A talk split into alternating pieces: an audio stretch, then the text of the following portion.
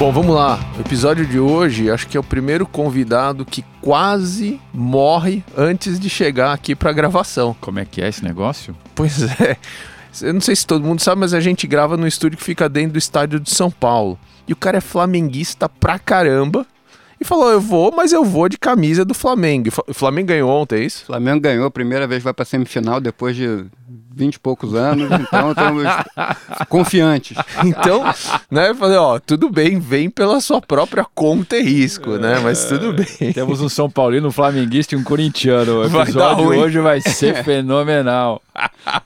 E como é Bom, é que a gente vai aprender tudo sobre fintech com o flamenguista, cara? Bom, seguinte, o flamenguista em questão vocês já ouviram, quem conhece já sacou a voz, Fred Pompeu, responsável pelo Boost Lab, programa super bacana do BTG, Fred tem uma história super é, longa, no, no, no 18 anos, né? Isso. 19? Isso. Né? E conta pra gente, Fred, como é que você veio parar aqui? Primeiro, obrigado pelo convite, Edson, Daniel, é um prazer estar aqui com vocês. Eu sou fã do, do, do programa, já venho acompanhando há algum tempo. E eu comecei lá no banco, como a maior parte das pessoas começam, né? Pelo back-office. E aí eu entrei lá no Rio, fazendo... Quantos anos você tinha, Fred? Pois, eu, é, eu tive, foi meu primeiro emprego oficial. Eu tive dois estágios antes e foi meu primeiro e único emprego. Na verdade, eu tive três empregos: Pactual, UBS Pactual e BTG Pactual. Só muda na carteira de trabalho. Exato. Mas é, então eu entrei no banco em 2001. Eu tenho 40 hoje. É, pô, 2019. 18 anos. É, isso aí, por aí. Um, 20, acho que 20, assim, por aí. É, e, e aí eu entrei lá no back-office. E aí foi, foi migrando de área. Né? Acho que o, o, legal do banco é que você entra para. A gente brinca lá no banco, o, o banco é um forno autolimpante, né? Você entra e aí você vai resistindo, vai, vai sobrevivendo. Mas acho que o, o, o, grande barato do banco é que é um banco que o grande objetivo das pessoas é se tornar sócio, e aí, para você se tornar sócio, você tem que se empreender. Né? Então você tem que ir de, é, se encontrando, achando o seu espaço e tendo a ambição de cada vez crescer mais. E aí é, eu vim para São Paulo em 2004. Ainda no back office. Uhum. É, não, aí eu tinha acabado de mudar para a área de sales, né? Que é a área de, de na, área, na época cobria apenas renda fixa, né? E a gente fazia as emissões de debêntures para o mercado e tal. Na época, título público também tinha bastante negociação, que tinha as taxas malucas no Brasil, hoje está mais controlado. É, e a gente, eu, eu fui, migrei para São Paulo para fazer essa parte de sales de renda fixa. E aí foi interessante, eu costumo brincar, assim, que na época, se o meu chefe virasse e falasse, pô, você quer ganhar 20% a menos e ficar no Rio, eu ia falar um fechado. Hoje, é, é, se Com ele desconto, virar... você vem para São Paulo. É, exatamente. É, mas é, hoje, pô, a gente está super bem adaptado em São Paulo e, e adoro São Paulo, assim, seja pelo, pela cidade que, que é super ativa, seja pelo ambiente de negócio, que é super legal e tal. Sua esposa é paulistana ou carioca? Não, é carioca também. É ela que veio para São Paulo também por minha culpa. Foi engraçado que é, quando eu vim para quando eu fui transferido para São Paulo, eu virei para ela, vai ficar até brava de eu contar isso, né? eu virei para ela e falei assim, ó, oh, tô indo para São Paulo, então ela falou assim, ah, então vamos casar? Eu falei, ah, ela falou, não tô brincando não.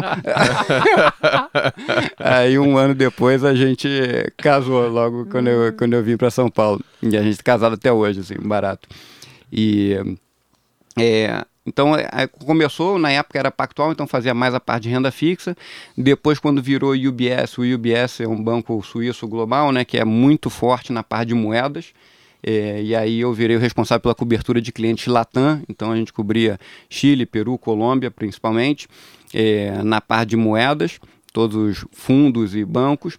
E depois, quando voltou a ser BTG Pactual, é, aí virou uma virou head clientes institucionais. Institucional é tudo que não é uma empresa e não é uma pessoa física. Não são fundos, fundações, bancos, é, assets, venture capitals, private equities. Na parte de renda fixa, moedas, derivativos e crédito. Né? E aí, é, de um tempo para cá, eu comecei a cobrir fintech também. Aí eu comecei a cobrir Stone, comecei a cobrir o Nubank, a gente ajudava ele a fazer um câmbio aqui, uma operação ali, eu comecei a perceber que é, era um mundo realmente bastante diferente que o banco precisava se aproximar desse ecossistema, né? Isso foi quando, Fred? Aí foi em 2017. Tá. Assim, eu já começava a cobrir um pouquinho antes, mas é 2017 que deu o clique assim, que se eu virasse para você e falasse, pô, Edson, vamos fazer uma maquininha aqui para concorrer com as adquirentes que estão hoje no cenário nacional, você ia falar, vamos, liga lá para o Masayoshi San, vê se ele tem um bilhão de dólares para dar para a gente, para a gente começar uma conversa aqui. E o Street foi lá e montou a Stone sem esse bilhão de dólares, e hoje vale Nossa. alguns bilhões de dólares. Mesma coisa, virasse e falasse, pô, Daniel, vamos montar um cartão de crédito aqui para a gente concorrer. Você ia falar, cara, você tá ficando louco e tal. E o Davi montou o Nubank e realmente é impressionante o trabalho que eles vêm fazendo. Eu falei, cara, a gente tem que estar tá mais perto dessa turma. É, não só porque a gente sempre foi um banco que sempre apoiou o empreendedorismo. Para quem não conhece, o BTG Pactual é o maior banco de investimento da América Latina e a gente é líder nos mercados de M&A e IPO, então sempre foi um banco que apoiou bastante o empreendedorismo, é, tanto interno quanto o externo, né? E eu falei, não adianta a gente querer se aproximar dessa turma quando ele tiver, a gente brinca lá, quando tiver cheiroso. Não adianta na hora que o cara for fazer o IPO a gente se aproximar, a gente tem que estar perto deles desde, desde o, início, dando suporte, é, dando um boost neles uhum. é, uhum. e ajudando eles a crescer com produtos, com serviços, com, com mentorias e tal. E aí a gente, depois de muitas conversas, tiveram vários formatos, é, ah, vamos fazer um prédio, trazer uma opção de startup. Eu falei, cara, assim eu não acredito muito, acredito num negócio mais do estilo do BTG Pactual, que é um negócio mais dedicado e com bastante envolvimento dos sócios e, e, e do banco em si, né? Para a gente ajudar e, e, o negócio funcionar mesmo. Se fizer um negócio, todo mundo lá no banco o banco tem mais ou menos duas mil e poucas pessoas, assim, dos quais tem 200 sócios, grosso modo. É, e a ideia não é ser um banco de 200 mil pessoas ou de 20 mil pessoas. A ideia é ficar mais ou menos assim. É, e todo mundo trabalha bastante lá. Então eu falei, pô, eu, mas eu preciso do engajamento, né? Então, é, ano passado a gente teve a oportunidade, foram, foi um grupo de 40 sócios do banco para Singularity. E aí uma das coisas que a gente aprendeu lá é que o maior desafio é, interno da tecnologia, da disrupção, é você ter o um engajamento das pessoas, porque você acaba afetando é, e as, muitas vezes de certa forma, você quer ajudar, mas você acaba tirando o poder, né? Você imagina alguém que é chefe de uma área que tem 30 pessoas, você traz alguma tecnologia ou alguma solução que vai melhorar a performance, vai melhorar o, o, o, o processo dele, mas que aí ele não vai precisar mais de 30 pessoas. Acaba que o cara pode se sentir afetado, né? E aí é, é o, lá no singular os caras falam que a, as organizações têm organismos vivos para tentar é, repelir. repelir a inovação. E acho que o grande barato do banco é que como em geral os líderes das áreas são sócios, está todo mundo é, remando para o mesmo lado, porque todo mundo quer que o banco seja mais eficiente, seja melhor, porque como sócio daquilo você quer que o negócio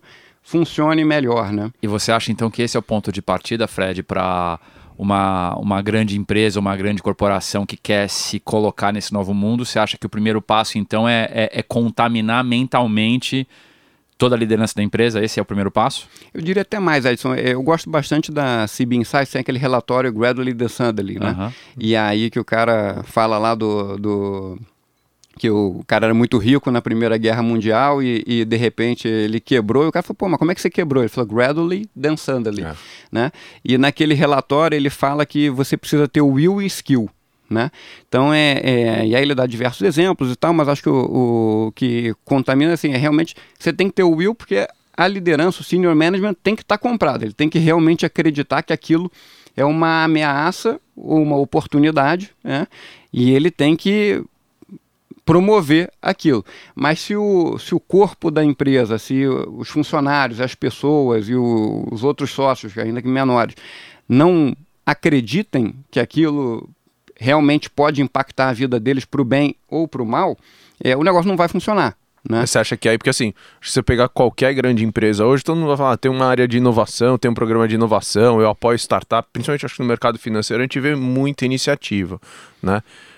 É, e, e, a gente vai falar um pouco mais sobre, sobre a, a diversidade do, do, do, que o BTG tem feito hoje, mas é, onde você acha que o mercado é, deixa de engajar? Né? Quando você olha não, não só para os concorrentes diretos, mas para toda essa montanha de, de iniciativas que, que as empresas, principalmente incumbentes de vários setores, têm feito. Assim, onde você acha que o pessoal erra? Na minha, na minha percepção, e aí foi como a gente decidiu fazer, é, a gente decidiu não contratar um cara de mercado para tocar o programa. Por quê? Porque se a gente contrata o Daniel, que é um cara super reconhecido no mercado de venture capital e tal, para tocar de repente o Boost Lab, e aí entra uma empresa de crédito lá. E aí você vai tentar se entender lá dentro quem é o cara que toca crédito lá no banco para falar, olha, tem uma, uma startup, uma scale-up aqui que acho que faz todo sentido para você falar com ela, que vai melhorar seu processo, vai conseguir dar um crédito hoje que você não conseguia no passado, você vai ganhar mais dinheiro e tal.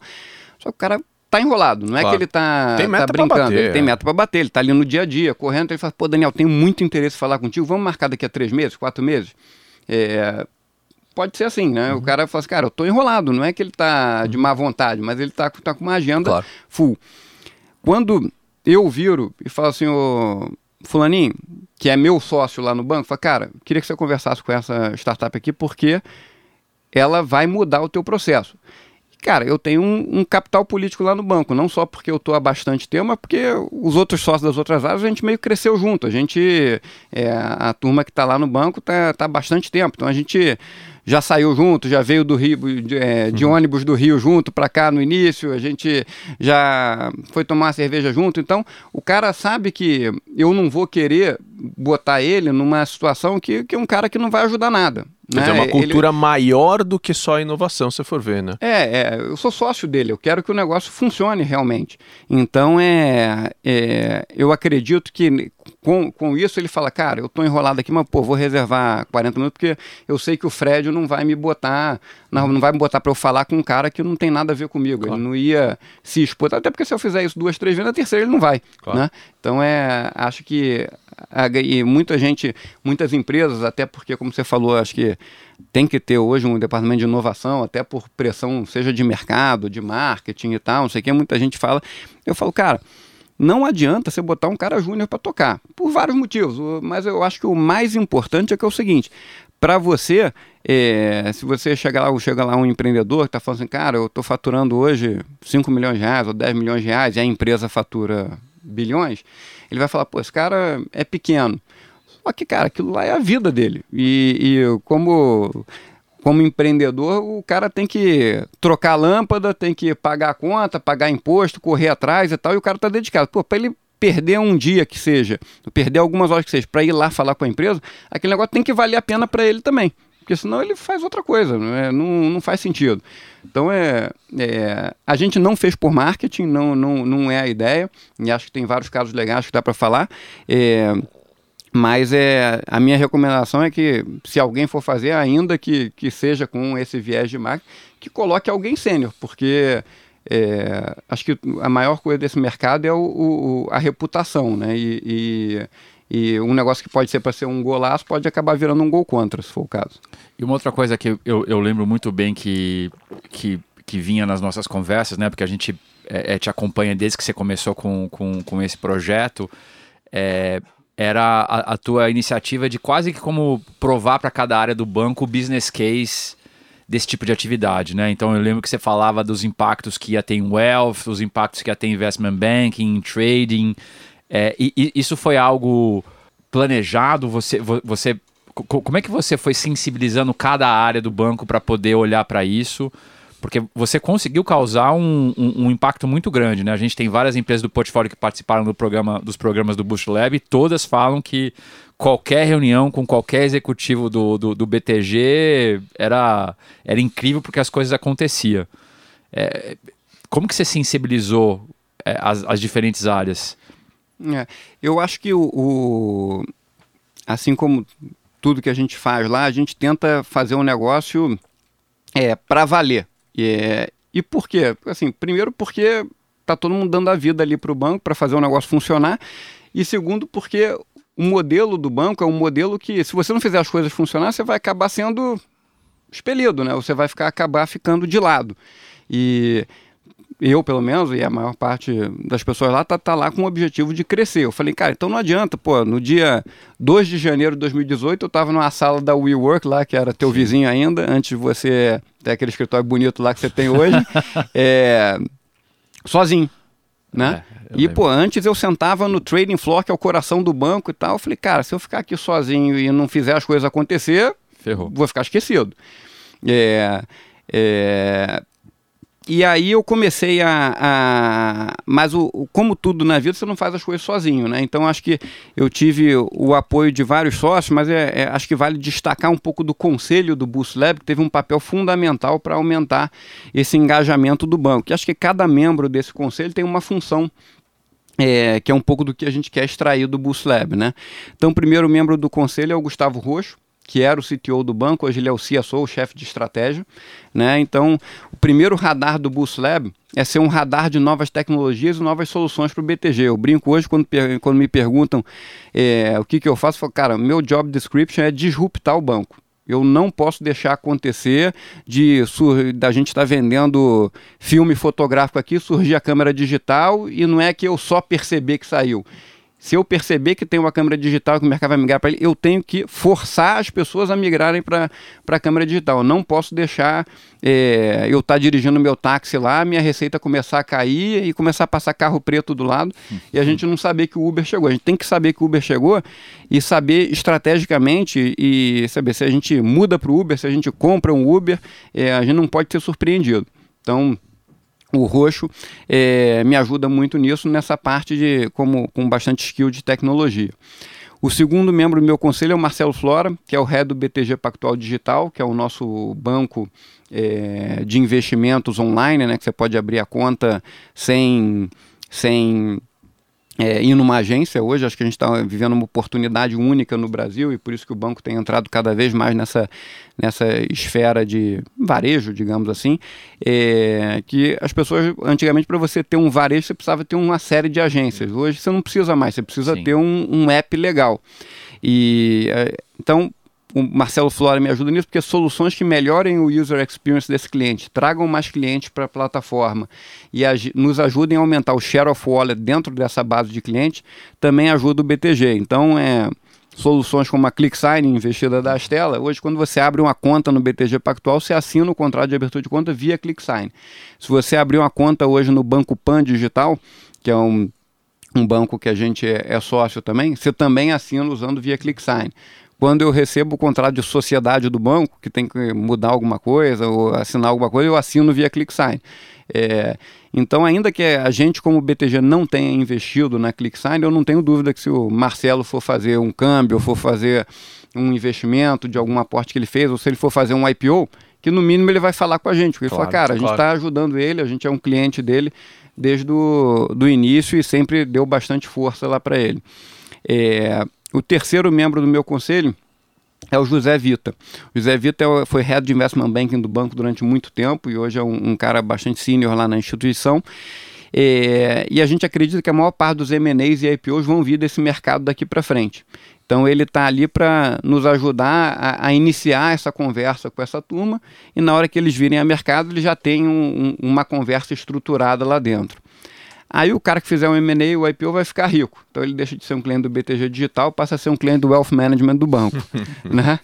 É, hoje um grande desafio que não só a gente tem, mas acho que todas as áreas têm, é entender um pouco essa nova cabeça. Né? Eu brinco, quando eu me formei, eu fiz engenharia de produção na FRJ, e quando eu me formei, se eu virasse para minha mãe e falar, mãe, eu vou empreender, ela ia falar, Tadinho, não arrumou emprego, né? É. é, hoje, o cara que se forma em engenharia de produção na FRJ e sai e fala assim: mãe, eu vou abrir uma fintech. Os amigos falam: cara, esse cara vai dar uma porrada. Eu tenho que ficar de olho nele. né? É, mudou muito o mindset e por isso a gente convidou o Matheus Carneiro, que é o head de RH do banco, para entender não só essa nova geração de empreendedores, como para atrair talentos para o grupo também. Né? É, a gente tem o head de marketing, que, é, que, que, decide toda a estratégia de marketing digital do banco, porque hoje não, não é importante só você ser digital, você tem que mostrar também que é digital. Claro. Então acho que a gente tem tentado fazer um trabalho, a gente tem um Instagram, sigam aliás, arroba BR, temos o, o, LinkedIn, mas acho que mais que isso, tem participado de vários eventos falando do, do empreendedorismo do banco, como é que a gente tem está querendo se transformar cada vez mais em digital, cada vez está é, tá mais ligado ne, nesse mercado, é, saiu em várias reportagens, então acho que o impacto hoje a gente pediu para a nossa agência mapear, então acho que ano passado teve mais de 11 milhões de pessoas impactadas por todas as ações de marketing que a gente tem feito para mostrar. Eu brinco quando minha filha, que tem dois anos hoje, quiser abrir uma conta em banco, ela não quer mais abrir uma conta num, num banco. Claro. É, é, tradicional, assim, ela preencher quer preencher o cadastro, isso, né? preencher é. o cadastro numa agência, ela vai querer uma experiência, sim, né? Uhum. E acho que o, o, que a experiência não é só é, até voltando naquele relatório CB Insights, o cara não compara mais hoje só o, o, o, BTG com outros bancos. Ele compara com o cartão de crédito, por claro. exemplo, ele compara com a experiência que ele tem no Uber. É, quando ele pede um, um, um, carro no Uber, a facilidade de usar, de cancelar e tal. Ele quer que a nossa experiência digital seja a mesma. Então, o, o Head Marketing, o André Alves, lá do banco, também é conselheiro do Boost Lab. Aí a gente tem o Gabriel Motomura, que é, ele começou como mentor do Boost Lab lá, que ele trabalhava na área de crédito do banco, e aí é cada vez mais participando, e aí acho até depois eu vou contar o caso do, do, do prêmio que a gente ganhou, que faz, foi originado ali, ele é, hoje é o head da nossa área de crédito para pequenas e médias empresas, que é uma estratégia que a gente está lançando, é, e tem dois caras do Private Equity, você tem o PH, o Pedro Henrique Fragoso, que é um cara bastante senior lá no Private Equity também, e o Renato Mazola, que é o head do Private Equity do time de infraestrutura, que foi o cara que lá atrás investiu na Stone uhum. e na PagSeguro, então tem bastante experiência de investimento também. E além do time lá do, do Boost Lab, que tem o Pedro Comban, teve bastante experiência na B3, e o João, que acabou se juntar para montar e nos ajudar a montar esse book de Venture Debt que a gente está fazendo agora. E como que você faz esse conselho funcionar, Fred? Qual que é a, a, o, ritual e, e, e, e, qual que é o teu dia a dia? Isso. É, o dia a dia, eu, Pedro e João, a gente fica é, no, na We Work, né? E aí tem busca ter relação com as empresas e ter funcionando. Acho que é, dá, um, dá um passo atrás para contar como é que é o programa. O programa ele é um programa equity free, não tem right to match, não tem direito de preferência, não tem nada. É um programa realmente friendly para o empreendedor. E se não fosse assim, a gente não ia atrair talentos como o Marcelo da OMI, é, o, o Diego da Rock Content, agora está o Rodrigo da Vindi, que teve aqui no podcast também. É, então tem uma turma bastante sênior. Se não fosse assim, a gente acredita que faria um negative selection. E a gente queria atrair as melhores cabeças para lá para a gente ter realmente a oportunidade de fazer negócio junto. Né? Então o que eu digo do programa é que é, o worst case cenário ele vai conhecer um bando de gente legal. Então não só os sócios do banco, o Salute, que é o CEO do banco, fez a abertura do programa, junto com o Amos Guinness, que é, é, veio liderar toda essa estratégia digital lá do banco. É, você tem diversos sócios participando, você tem mentores de mercado também bastante seniors, como o Stélio Toda, CEO do Mercado Livre, é, você tem o Joel, CFO da OLX, o CEO da DOTS, é, você tem o Cláudio Galeazzi, que foi CEO do Pão de Açúcar, da BRF, você tem a turma realmente bastante senior. Base case cenário, ele vai conhecer um bando de gente legal e vai arrumar um cliente do porte do grupo BTG. Né? E aí quando eu digo grupo BTG, o BTG é a nave mãe, digamos assim, e a gente também é sócio do Banco Pan, da Tu Seguros, da Enforce, que é uma empresa de recuperação de créditos inadimplentes, da SCTP, que é uma trading de commodities, além de uma série de empresas investidas que a gente tem um ótimo relacionamento, como a Estapar, a Boritec, então você tem uma turma bastante sênior. E a gente já fez, acho que um, um dos grandes negócios legais do, do Boost Lab é que mais de 70% das empresas passaram por lá, a gente já fez negócio com elas. É, e best case cenário, nossa visão é que ele vai conhecer um bando de gente legal, vai arrumar um cliente do porto do grupo BTG e talvez arrumar um sócio, que é o BTG, né? é, mas é importante falar que essa sociedade é, é, de comum acordo, assim, já teve caso da gente fazer uma proposta, o cara não aceitar e não tem problema, bola para frente, estamos quero continuar amigo e fazer um negócio e, pô, se ele for fazer um IPO um dia, que, que a gente ajude e tal. Agora, Fred, assim, a gente é, brinca muito, né, que tem muita instituição financeira que, que promove bastante a coisa de, de, de se parecer friendly para o empreendedor, aí o cara abre uma startup, vai lá abrir uma conta e não consegue, né, ou vai fazer um câmbio, vai fazer coisas bastante básicas, acho que da vida de qualquer empreendedor, e, e, a gente percebe que o BTG, na verdade, o Boost Lab gerou um, uma, uma grande quantidade de outras iniciativas ligadas ao mercado de empreendedorismo, em especial empreendedorismo digital. Conta um pouquinho para a gente, assim, como isso tem transformado e, e, e, qual que é a visão do banco. Isso. A gente, é, como eu sempre fui da área comercial, então o Pulse Lab começou como esse programa e acho que a gente acabou ampliando um pouco o escopo do, da atuação do Lab. Hoje a gente é o hub de negócios do BTG para empresas tech.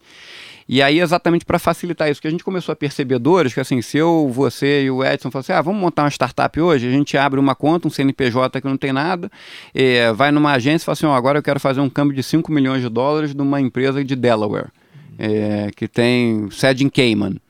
Aí o gerente da agência vai falar assim, cara, vocês estão brincando, né? É. Dá o CPF da tua avó, dá a é. certidão de nascimento da tua tia. É, chama a viatura. É, é, eu quero. Não, não é, né? Deixa eu entender esse negócio direito. E acho que a, a, grande beleza lá do banco é que, quando você fala com a gente, primeiro que a gente está inserido no ecossistema. E segundo, que quando dá algum problema nesse negócio, você está falando com um sócio do banco, que tem poder de ir lá e resolver o, o problema. Você não tem aquela burocracia de, ah, pera aí que eu vou passar para meu diretor, aí tem que ligar para sede, aí, pô, não, se for banco gringo tem que ir lá para ligar para Nova York para resolver. É, quando um sócio do banco chega lá para conversar com outro sócio do banco, fala assim, cara, dá para dá fazer, não dá para fazer, você consegue, de certa forma, facilitar muito o fluxo das operações lá dentro. Então, acho que é, é, esse tipo de impacto que a gente quer fazer, entendeu? É, é quer tornar as coisas sem fricção, para usar palavras uhum. ma mais bonitas assim, para o empreendedor e poder ajudar ele nas mais diversas esferas de negócio que ele vai, seja com investimentos, seja com câmbio, seja com dívida, seja com, com fundraising, todo esse processo. E, e, quais são os principais aprendizados nesses, nesses dois anos? Já foram quantas, quantas turmas no, no Boost? É, a gente começou a quarta turma semana passada, e acho que tem casos muito legais assim de serem contados. Então, um caso que eu gosto de contar é a gente como banco de investimento, a gente tinha é, e com número de pessoas limitadas, a gente tinha que definir é, o, o tipo de empresa que a gente ia atender. Porque para você dar um crédito de um milhão de reais, de 10 milhões, 100 milhões ou um bilhão, você precisa de um cara da área comercial, você precisa de um cara da área de risco de crédito, você precisa de um cara de crédito, você precisa de um cara de jurídico e um cara do back-office. Então, sim, é, seja um milhão, seja um bilhão. A gente falou, cara, é, para fazer sentido, para justificar isso, a gente determinou um threshold que falou assim: ó, a gente só faz operações de crédito a partir desse valor aqui, um valor X, que é um valor alto. É, e aí, com isso, você acaba se autolimitando, porque você não vai dar um ticket de 50 milhões de reais para uma empresa que fatura 10. Então você acaba, uhum. para uma empresa topar, tomar 50, topar não, mas é, é, caber no balanço dela uma dívida de 50 milhões de reais, ela tem que faturar vários milhões de reais, né? Claro. É, então a gente tinha definido um threshold. E aí, quando a gente começou o Boost Lab, a gente, uma das empresas que entrou no programa era um marketplace de antecipação de recebíveis é, de crédito, né? E o que, que é, traduzindo, né, o que, que ela faz? É um, uma empresa pequena, vende para uma empresa grande, entrega o produto e a empresa grande fala assim: ó, legal, recebi o produto, vou te pagar daqui a 120 dias. Só que o empreendedor pequeno ele tem que pagar as contas, tem que pagar o imposto, tem que pagar os funcionários e tal. Então ele, ele e não é que o acesso ao crédito para o pequeno e médio empreendedor no Brasil é, é fácil, digamos claro. assim. É, só que ele tem um recebível de uma empresa grande. Né? É, e esse, essa fintech, o que ela busca fazer, ela fala assim: ó, eu compro esse recebível da empresa grande e esse negócio que você vai receber daqui a 120 dias eu te pago hoje. Né? E a gente começou a conversar com essa fintech, porque passou o primeiro programa do Boost Lab, e integrou nos sistemas do banco, via API e tudo. E hoje é, a gente come, consegue antecipar tickets de 10 reais, assim, é, porque você terceiriza toda essa parte de formalização da esteira de crédito, você diz para ele, assim, ó, eu tenho risco de X milhões para o Edson, que é a empresa grande, né, que compra de vários fornecedores pequenos, e esse marketplace contacta todos os pequenos fornecedores e fala, ó, oh, você tem dinheiro para receber lá do Edson, você não quer antecipar aqui? E aí o contrato já é formalizado, a cobrança já é, já é tudo automatizada. Então a gente, semana passada, por exemplo, a gente fez 5 mil boletas nos mais diversos é, tamanhos, tamanhos, sem nenhum envolvimento de nenhuma pessoa no processo. E era um risco de crédito que a gente já gostaria de fazer, que a gente tinha limite para fazer, mas não tinha capacidade operacional para fazer. E aí acabou originando essa área do Motomura, que é o crédito para pequenas e médias empresas. E, e essa iniciativa foi tão legal que a gente acabou ganhando um prêmio da revista Global Finance como um dos 25 principais centros de inovação do mundo, sendo o único da América Latina é, a ganhar o prêmio. Então a gente Animal. ficou bastante feliz com um ano de programa. Né? E quem mais está no teu pipeline agora? É, você está envolvido com vários novos projetos, né? Isso. Então, é, recentemente, a gente iniciou um book de Venture Debt. Hoje... Explica para quem isso, não, não, não Venture é do Debt, mundo o que, que, é isso. Exato. É, essas empresas asset light, né, que, que são empresas que estão em rápido crescimento e, por consequência, é, não têm um resultado operacional forte, acabam dando prejuízo na prática, é, é muito difícil você dar um crédito para essa empresa, porque se olhando para frente, você fala que se essa empresa só dá prejuízo, ela nunca vai gerar o um lucro para me pagar, é, a, me pagar a dívida que eu dei para ele, né? E a gente começou a montar, então, por consequência, esse empreendedor hoje, para ele levantar capital para fazer uma nova aquisição ou para abrir uma nova praça, a única alternativa que ele tem é vender ações Uhum. dele, uhum. né? É, e a gente começou lá no, no banco o, o, esse business de dívida, né? Para esse tipo de empresa que a gente é, concilia um componente de renda fixa na, na dívida, junto com um equity kicker. Então, uma operação que a gente fez recentemente foi bem legal. É, o Zoom, que é um buscador de preços, é, comprou o Buscapé e a gente que deu um venture debt para ele, deu uma dívida para os empreendedores do Zoom comprarem o Buscapé. E nesse mercado é legal, porque se você acredita bastante na empresa, se, é, é, se você é confiante do crescimento exponencial, se um mais um não vale dois, vale dois e meio, vale três. Então é, é muito mais barato para o empreendedor tomar essa dívida do que vender a ação quando vale um, é, do que e, e, e depois é, quando ele comprar outra empresa, ele, ele vale dois, né? No caso, vou re, re, refrasear, vamos lá. Se a empresa vale um, é, ele comprou mais um, valeria dois, nesse caso ele vai valer dois e meio, porque a empresa está tá em cre, franco claro. crescimento. É melhor ele vender quando a ação, quando a empresa valer dois e meio do que vender agora. Por isso que essa componente de dívida fica mais legal. E que tipo de startup é, é, se encaixa nesse tipo de, de, de, produto? Ou seja, a partir de que tamanho, que tipo de crescimento é, é, vale a pena o empreendedor considerar o Venture Debt como uma alternativa ou um complemento ao Venture Capital?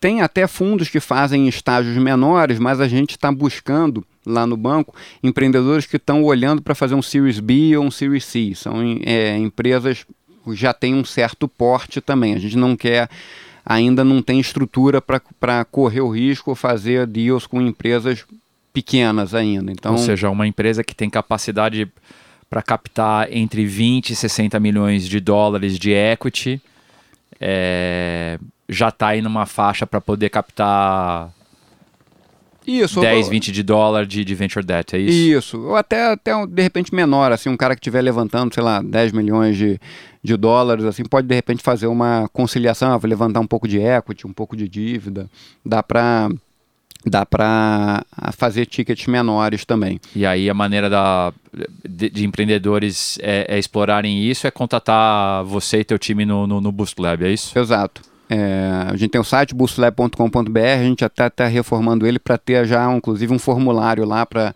acessar, mas é, é muito fácil me encontrar, seja no LinkedIn também, Frederico Pompeu, no Instagram, é, é bem fácil falar com a gente lá. E outra iniciativa bem legal que a gente está começando, desde que a gente criou o Boost Lab, eu invisto uns 30%, 40% do meu tempo falando com clientes de wealth management, que, como vocês sabem melhor do que ninguém, é um tema que está bastante hot no mercado, o, a inovação, o empreendedorismo, novas formas de fazer negócio.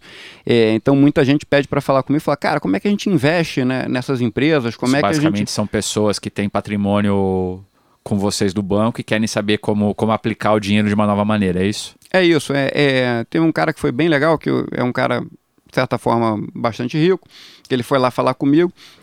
E ele falou, Fred, pô, já vendi minha empresa, hoje eu tenho meu escritório, fico lá na, na minha sala, fico buscando oportunidades, é, invisto bastante na bolsa e tal. É, no ano passado, até que estava meio hype, ele investiu no Bitcoin, por exemplo, tá? mas ele falou, cara, é, eu fico aqui, fico olhando as oportunidades, mas é, no passado ele era um executivo de uma grande empresa, então ele se sentia. Tinha um dia a dia, né? Tinha um dia a dia, se sentia vivo, se sentia ativo. E ele falou: pô, eu sinto falta disso hoje. Então eu reservei hoje 5, 10% do meu patrimônio é, para investir em startup, porque não é só o dinheiro. Eu, eu sei que eu sinto que eu consigo ajudar ele. E realmente o cara consegue. Claro. Não só pela experiência de mercado dele, mas também pelo networking, que é, é um cara que liga para qualquer empresa hoje, ou liga para qualquer banco hoje, as pessoas vão receber ele, aí ele traz o empreendedor junto e abre portas e, e, e faz negócio, e tem experiência como tocar o negócio. Então é um tema que ficou bastante ativo. E a gente, lá no banco, decidiu por não lançar um fundo de, de, de venture debt, né? É, de, de, venture, um venture capital fund, né? A gente decidiu por não é, fazer esse fundo, mas a gente falou, cara, mas nossos clientes estão demandando esse tipo de investimento. E um negócio que vocês percebem hoje também, a maior parte dos investimentos, ou quer dizer, cada vez mais, não é a maior parte não, mas cada vez mais o, as grandes oportunidades não estão na bolsa ainda, né? É, você não consegue é, comprar ações da OMI, por exemplo, que é do Sim. portfólio de vocês, na bolsa. É, por enquanto, pelo menos não.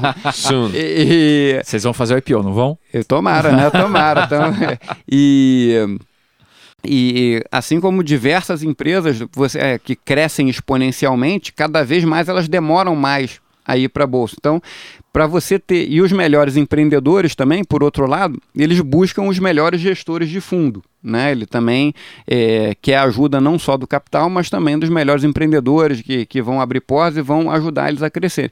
Então a gente resolveu lançar um Fund of Funds, de, de. Venture. É, não só Brasil, essa que é, acho que é a inovação. Legal. É o primeiro venture, é o primeiro fund of funds de venture global. É, a nossa ideia é pegar 60%, grosso modo, de gestores do Brasil e uns 40% lá fora. O time do Wealth Management que faz a gestão desse fundo. É, e aí a gente vai escolher alguns dos gestores e tão forte quanto o investimento e o retorno que, que eles vão ter, a ideia é fazer um, como se fosse um seleto clube que quem fizer parte desse fundo vai ter toda uma agenda de poder sentar com o Edson, com o Daniel, vocês contarem o que teses vocês estão vendo, o que, que vocês estão fazendo, é, trazer os empreendedores que vocês investem para o cara contar a história dele. Então é, é acho que tão importante quanto o retorno é o cara ter essa agenda de entender quais são as principais tendências da internet, quais são o que está acontecendo no mundo. E que, que tipo de ticket médio para esse produto, Fred? Que, que tipo de investidor é, é, deveria considerar é, alocar o patrimônio no, no, no, fundo de fundo de vocês? Isso, como é um fundo de investimento global, é, é acaba que é, a gente teve que limitar só para investidores profissionais, tá? E aí a maneira de, de chegar em vocês para esse tipo de produto é também via o site do Boost Lab? Não, aí é, é, com a turma do, do Wealth Management que faz a gestão lá e a gente tem é, o BTG Pactual Digital também consegue investir nesse produto. E se tiver gente que ainda não é cliente do BTG, como é que faz para virar cliente do BTG e investir no fundo de fundo? É só abrir a, a, a conta no qualquer Apple Store, qualquer Google Store, entra lá, BTG Pactual Digital é. e abrir a conta lá. Inclusive, recomendo, tem Moderno, vários fundos hein? legais. É. Boa, ping-pong? Ping-pong. Vamos lá. Fred, o que, que você está lendo? Eu estou lendo o livro Galeazzi Sem Corte. O Galeazzi, é, como eu falei para vocês, é, é, mentor do programa, é uma figura maravilhosa. Ele é, inclusive, conselheiro independente lá do banco e ele escreveu um livro contando a história dele como conselheiro e empreendedor, né? E os vários desafios que ele teve, é, tocando pão de açúcar, é, tocando vários casos é, que ele teve que cortar. Ele é muito conhecido por cortar pessoas, por isso que é a brincadeira do Galeazzi sem corte, mas ele fala um negócio muito legal, ele fala, cara, quando eu assumo uma empresa para reestruturar a empresa, que sei lá, tem 50 mil pessoas, eu tive que mandar 20 mil embora, a imprensa fala, pô, eu mandei, o Galeazzi mandou 20 mil embora, não fala que ele salvou o emprego de 30 mil, porque a alternativa é que a empresa iria fechar. Claro. Então é, é um livro muito legal e tem inclusive um, um, um capítulo sobre a história do BTG lá que tá, recomendo, tá muito bem escrito. Bacana, quem te influenciou? É, Acho que tem um, um, sério e um de brincadeira. Vai lá, o sério é, é, o Steve Jobs. Eu acho que ele mudou toda a percepção que a gente tem sobre tecnologia, pelo menos a minha, né? A tecnologia, quando eu era da, do, do colégio ou da faculdade, era um computador chato e hoje é uma experiência é uma experiência gostosa. Ele me ensinou para que serve aquele quinto bolso da calça para botar. eu nunca tinha, eu nunca soube para que que usava. Então é, é, ele muda toda uma percepção do que fazer. E é, na parte de brincadeira eu gosto do, bastante do, do Homem de Ferro também, que é que ele não é, não é que ele tem superpoder, mas ele usa tecnologia para facilitar a vida dele é, e fazer as coisas mais fáceis. Além de ser bilionário, gênio e filântropo, né? e tem a Cameron Dias ajudando e ele. Tem, né? Exatamente. Uma fonte de informação? É, cara, uma fonte de informação que tem me ajudado bastante é o WhatsApp. Né? Naturalmente você tem que dar aquela filtrada do que, que é fake news, o que, que não é, mas é, é, é uma coisa que te deixa muito updated do que está acontecendo no mundo. Né? Um ritual de trabalho que você não abre mão?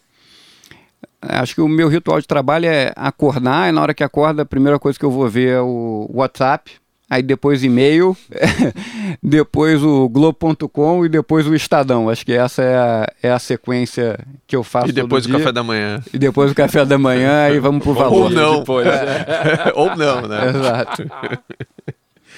Uma ferramenta de trabalho que você não abre mão? É, aí eu diria que são duas, né? É, é o WhatsApp, apesar de ser o mais old fashion, o e-mail ainda é, é, é, acho que é uma das principais hoje que a gente usa no banco.